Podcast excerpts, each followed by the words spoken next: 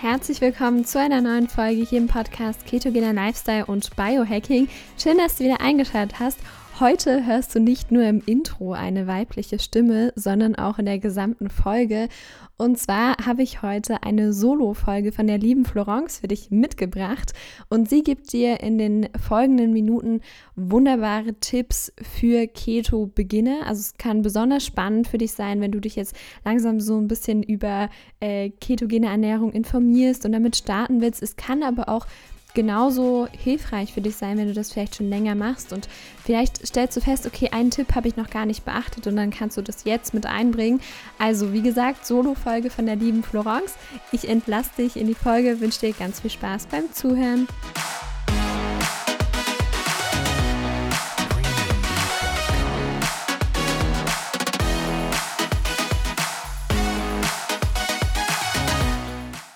Möchte dir heute meine Top 8 Keto-Beginner-Tipps an den Start geben. Wenn du mit der ketogenen Ernährung starten möchtest, aber nicht weißt wie, dann kommen hier meine Top-Tipps. Tipp Nummer 1, nicht zu viel Fett essen, vor allem am Anfang, denn es ist so, der Körper ist es nicht gewöhnt, so viel Fett zu essen. Wir haben in der westlichen Welt eine Ernährungsform, die, sagen wir mal, sehr kohlenhydratlastig ist, also mit sehr viel Zucker, sehr viel Getreide, Kartoffeln und so weiter.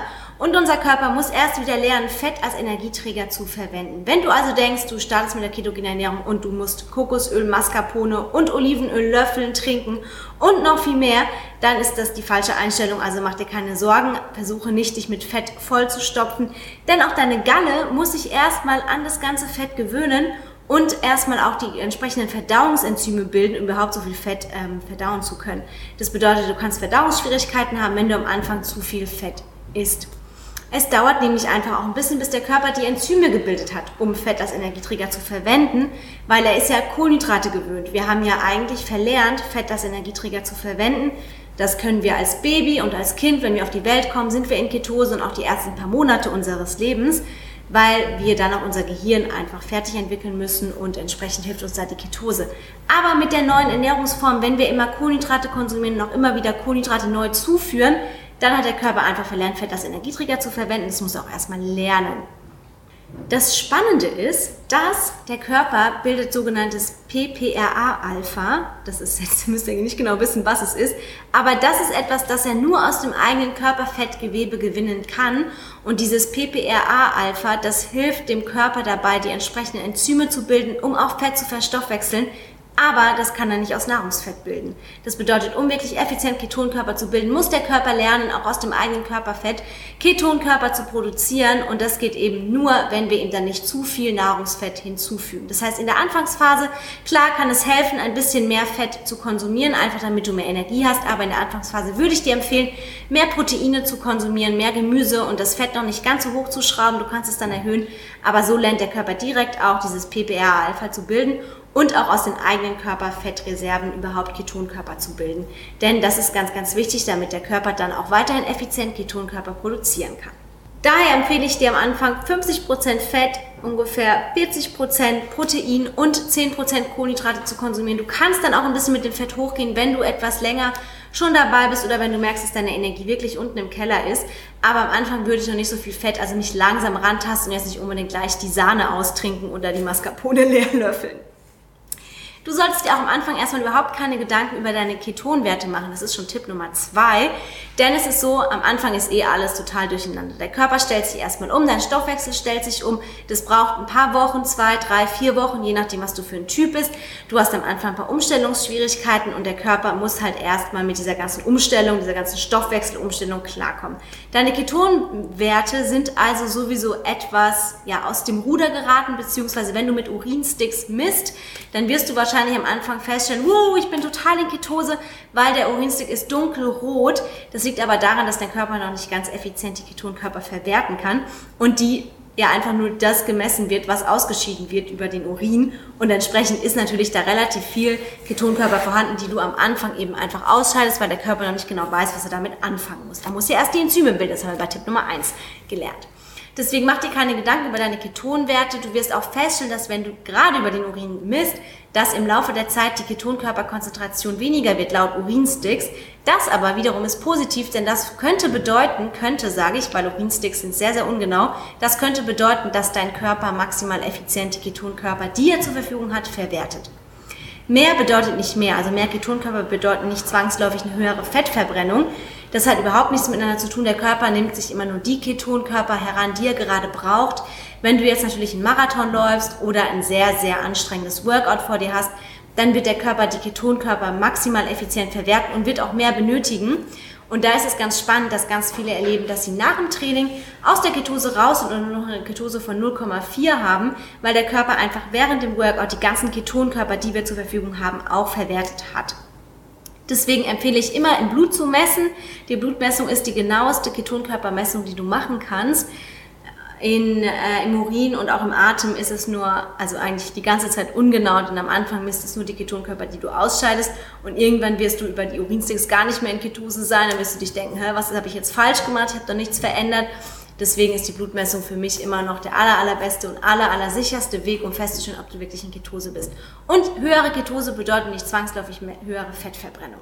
Du wirst wahrscheinlich am Anfang feststellen, gerade in dieser Umstellungsphase, wenn der Körper anfängt, die Enzyme zu bilden, den Stoffwechsel umzustellen, dass du möglicherweise weniger Power fürs Training hast. Das ist auch okay.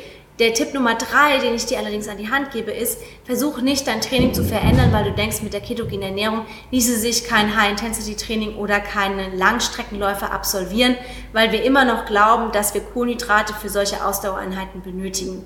Tatsächlich habe ich auch bei mir selber festgestellt, dass meine Ausdauerleistung viel, viel besser geworden ist, seit ich in Ketose bin und regelmäßig in Ketose bin und auch in Ketose trainiere, denn ich merke, ich kann länger laufen, ich kann schneller laufen und auch bei High-Intensity-Trainings ist es so, dass ich einfach viel mehr Power habe. Natürlich wirst du am Anfang feststellen, okay, die Power beim Training ist eine andere, du hast nicht so viel Energie wie davor. Das ist aber auch mit der Umstellung einfach, äh, steckt das zusammen.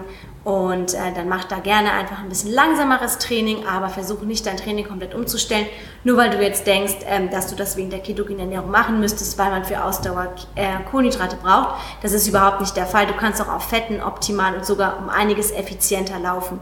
Überleg dir doch mal, wie viel Kohlenhydratspeicher der Körper zur Verfügung hat. Das sind ungefähr 2000 Kalorien. Fettspeicher hat aber eine normal schlanke Person 70.000 Kalorien. Und wenn wir also aus den Fettspeichern unsere Energie ziehen, haben wir einfach viel, viel länger und dauerhafte Energie. Gerade für Ausdauerhalten ist deshalb die Ketose wahnsinnig, wahnsinnig spannend und solltest du unbedingt in Erwägung ziehen. Tipp Nummer 4, hab keine Angst vor Protein. Immer wieder wird gesagt, zu viel Protein schmeißt dich aus der Ketose. Ja, der Körper kann aus einem Überschuss an Protein Glucose bilden, allerdings wird da meistens eine nicht so große Menge gebildet, dass es dich aus der Ketose schmeißen würde. Das bedeutet, hab keine Angst vor Protein. Ich habe vorhin schon gesagt, man sollte am Anfang 50% Protein konsumieren. Das mag dir jetzt sehr, sehr viel erscheinen, aber tatsächlich ist es so, dass Protein zwar auch eine Insulinausschüttung zur Folge hat, Immer wenn Insulin hoch ist, ist die Ketonkörperkonzentration niedrig, aber bei weitem hat es einen anderen Einfluss auf den Insulin als zum Beispiel Kohlenhydrate. Deswegen ist Protein per se nicht schlecht. Wenn du fette Proteinquellen wählst, dann kannst du da auch reichlich von konsumieren, denn du musst wirklich super, super viel Protein essen, damit es dich überhaupt aus der Ketose schmeißt. Also es wird auch der Überschuss an Glucose, ähm, der oder der Überschuss an Protein, der in Glucose umgewandelt wird, ist zu vernachlässigen. Wenn du sonst richtig gut Keto unterwegs bist und auch die Kohlenhydrate gering hältst, dann wird dich zu viel Protein nicht aus der Ketose schmeißen. Also von daher keine Angst vor Protein. Ein Proteinmangel kann sogar echt weitreichende Folgen haben. Dazu habe ich auch ein Video hier aus dem, auf dem Kanal. Ich habe selber bei mir auch festgestellt, wie ich mich keto-vegan ernährt habe, 14 Tage zum Selbstversuch. Schau auch gerne das andere Video an. Ähm, habe ich einfach festgestellt, dass ich einfach zu wenig Eiweiß hatte und entsprechend meine Energie Tag für Tag immer weniger wurde. Ich war müde, ich habe schlechter regeneriert, ich konnte weniger beim Sport leisten.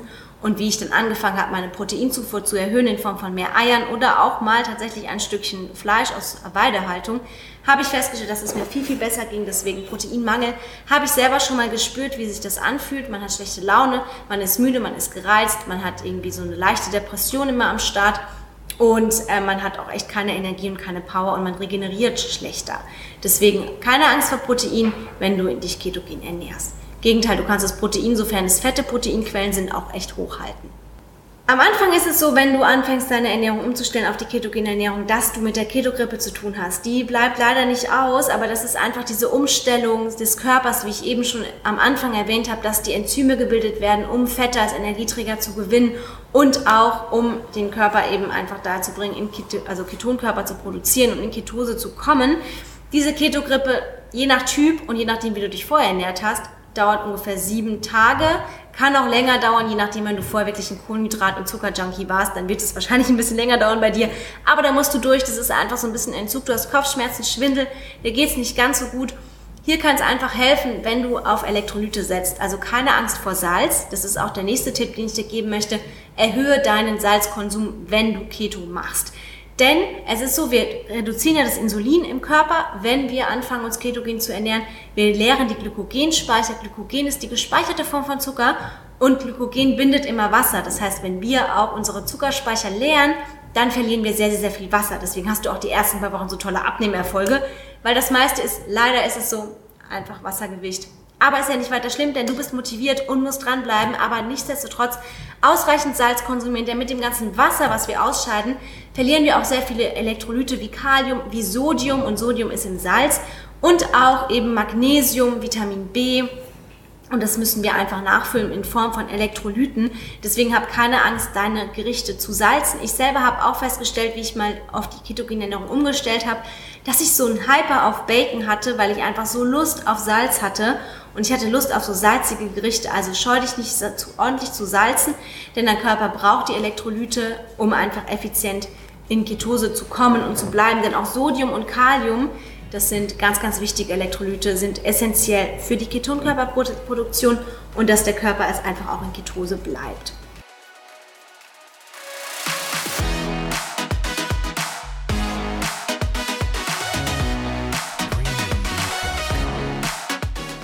Sorry für die kurze Unterbrechung, aber ich habe eine wichtige Frage an dich. Und zwar, kennst du die exogenen Ketone schon?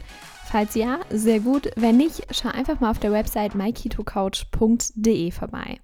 Ansonsten gibt es neu von Prove Ein Protein aus Eiweiß mit MCT-Öl und Leucin, ideal für den Keto-Lifestyle. Andere Proteinshakes haben meist einen zu hohen Insulinanstieg nach der Einnahme zur Folge, dieser hier aber nicht. Außerdem gibt es Mitoplex, die perfekte Versorgung deines Körpers mit Vitamin D sowie den Mineralien, die deinen Stoffwechsel benötigt, ganz besonders wenn er in Ketose ist oder in Ketose kommen will. Zu guter Letzt gibt es auch in Europa erhältlich die Keto Cream. Schmeckt super lecker in Kaffee oder Tee und gibt dir das Starbucks Latte Feeling mit viel weniger Kalorien als ein Bulletproof Kaffee. Allerdings ein wahrer Ketoseförderer auch pur mit Wasser trinkbar. Für mehr Informationen wende dich einfach an Andy auf Instagram, dort heißt er myketocoach-andy oder schau auf unserer Website vorbei. Jetzt geht's aber weiter mit der Podcast-Folge. Viel Spaß beim Zuhören.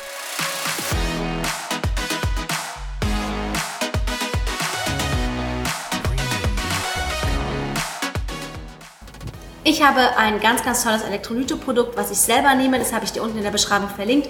Das heißt Mitoplex und das hat alle, alle essentiellen Elektrolyte und Vitamine drin, die du für die Ketose brauchst. Es gibt dir Energie, das heißt, es hilft dir auch ein bisschen aus diesem Energieloch rauszukommen.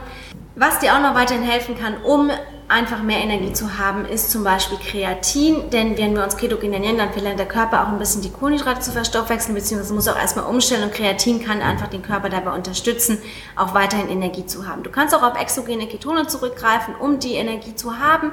Gerade am Anfang in der Umstellungsphase erleichtern dir die exogenen Ketone die Ketogrippe, denn sie versorgen dich auch mit Vitaminen, mit Ketonkörpern, sodass der Körper auch daraus schöpfen kann. Und ähm, du hast einfach viel mehr Energie und Power auch fürs Workout. Der nächste Tipp, den ich dir auf den Weg geben will, ist Eat the Rainbow. Also die Mikronährstoffe sind wahnsinnig, wahnsinnig wichtig. Die Makronährstoffe, das kennt man, das Protein, Fette, Kohlenhydrate und auch der vierte Makronährstoff, von dem aktuell gesprochen wird, die Ketonkörper. Aber die Mikronährstoffe, das sind die ganzen Nährstoffe, Mineralien, Spurenelemente, die wir auch in den äh, Lebensmitteln haben, auch im Gemüse. Und deswegen, je bunter, desto besser. Du solltest dich super vielseitig ernähren bei der ketogenen Ernährung, natürlich im Rahmen von dem, was möglich ist, aber aus der Vielfalt an Gemüse schöpfen, denn du brauchst Vitamine, Spurenelemente, du brauchst vor allem Ballaststoff, also hab keine Angst vor Ballaststoffen. Ballaststoffen belasten dein Kohlenhydratkonto nicht, denn sie verlassen unverdaut deinen Darm und deinen Körper und Ballaststoffe sind super, super wichtig, um den Körper zu entgiften. Wir spülen ja sehr, sehr viel Wasser aus, deswegen ist es auch wichtig, Wasser zu trinken, aber auch Ballaststoffe zu uns zu nehmen, denn wenn der Körper anfängt, aus den Fettsäuren Ketonkörper zu produzieren, dann werden ganz, ganz viele Giftstoffe freigesetzt und diese Giftstoffe müssen auch aus dem Körper rausgespült werden und dabei helfen eben einfach die Ballaststoffe. Und die Ballaststoffe unterstützen auch deinen Darm und dein Verdauungssystem und das Mikrobiom, um die richtigen Darmbakterien zu bilden. Es dauert ungefähr zwei Wochen, nachdem du dich angefangen hast, ketogen zu ernähren, wo sich dein Mikrobiom, also deine Darmbakterien verändern. Und es wurde auch festgestellt, dass so eine Vielfalt an Darmbakterien gebildet wird, also neue Darmbakterien und vor allem viel, viel vielseitigere Darmbakterien als die, die wir sonst haben, wenn wir uns ketogen ernähren. Und das bedeutet, diese müssen wir auch einfach unterstützen indem wir einfach die Vielfalt wahrnehmen, indem wir auch ganz viele Mikronährstoffe essen, wie Kalium, Magnesium, Spurenelemente, Mineralstoffe, all das. Also schöpfe aus der ganzen Lebensmittelauswahl, die du zur Verfügung hast und achte vor allem auf sehr, sehr viel Gemüse, auf hochwertige Fette und hochwertige Proteinquellen, also am besten aus Weidehaltung, damit du alles richtig machst. Mein allerletzter und damit der wichtigste Tipp ist, committe dich für eine Zeit wirklich auch dazu, die ketogene Ernährung durchzuziehen. Und damit meine ich nicht nur eine Woche, damit meine ich tatsächlich ungefähr, ja, fünf bis zehn Wochen. Es ist super, super wichtig, dass du dich zwei bis drei Monate auch wirklich einfach committest, diese Ernährungsform durchzuführen, denn dein Körper ist noch nicht fettadaptiert. Dein Körper hat über Jahre, überleg doch mal, seit du anfängst zu feste Nahrung zu dir zu nehmen als Kind, bis jetzt, je nachdem wie alt du bist, aber sind es sehr, sehr, sehr viele Jahre, in denen der Körper einfach nur Kohlenhydrate verstoffwechselt hat. Und genauso muss er einfach wieder lernen, die Fette zu verstoffwechseln und das dauert. Da ist es nicht mit einer Woche getan. Die erste Woche hast du sowieso zu tun mit der Ketogrippe. Lass dich davon nicht entmutigen, sondern bleibe dran, denn dann erst kann der Körper auch anfangen, um zu switchen und auch Fette als Energieträger zu verwenden. Wenn du die ketogene Ernährung nicht, sage ich mal, fünf Wochen mindestens durchziehst, dann ist dein Körper noch gar nicht fettadaptiert. Das heißt, du hast nicht diese metabolische Flexibilität zwischen Zucker und Fettstoffwechsel zu wechseln.